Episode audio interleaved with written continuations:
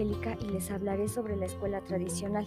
Esta es la escuela de los modelos intelectuales y morales y para alcanzarlos hay que regular la inteligencia y encarnar la disciplina.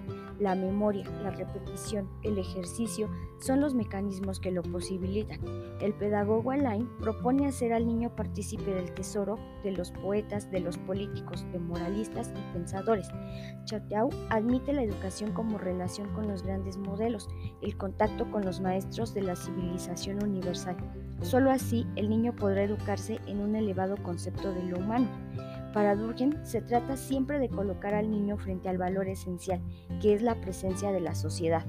Aquí hay dos papeles importantes. El primero es el docente, quien es la autoridad, dueño del conocimiento y del método.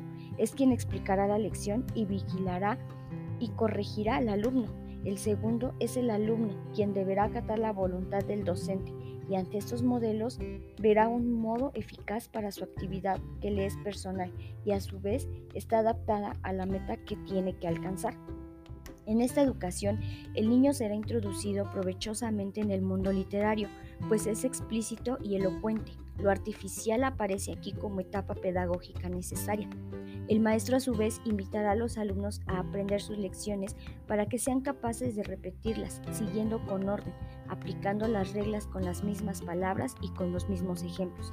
La educación tradicional se rige bajo el orden, la disciplina que Durkheim ve como vía de acceso a los valores esenciales que hacen vivir al niño la experiencia de un poder moral, y aplica un castigo, cuando éste no ha logrado mantenerse al nivel de las reglas, de las exigencias generales y abstractas que se le habían propuesto. La escuela tradicional prepara al alumno para la vida, dando la espalda a la vida.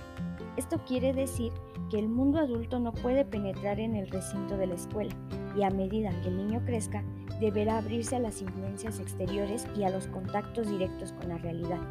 La diversión para el alumno debe dejarse a un lado, ya que solo será distracción para su educación. Él deberá enfocarse en los aprendizajes bajo estos modelos, los cuales le darán satisfacción y le provocarán la alegría cada vez que se le premie por sus logros educativos. La cultura general será la mejor manera de preparar al niño para el mundo, formará su inteligencia, su capacidad para resolver problemas y sus posibilidades de esfuerzo y atención, y mediante la transferencia logrará el ejercicio de una profesión. Sin embargo, la relación con la familia afectará la educación del niño, ya que en ella el niño se acostumbrará a ser querido y premiado sin necesidad de demostrar sus capacidades. En el plan de estudios de la Compañía de Jesús podemos identificar cómo será el papel del maestro y sus principales funciones, cómo son enseñar, premiar y castigar al alumno según sean sus aptitudes. De igual forma, nos dice que la escuela será un derecho que todos tienen, no importa el género ni el nivel económico. Todos serán asignados a un grado dependiendo sus conocimientos.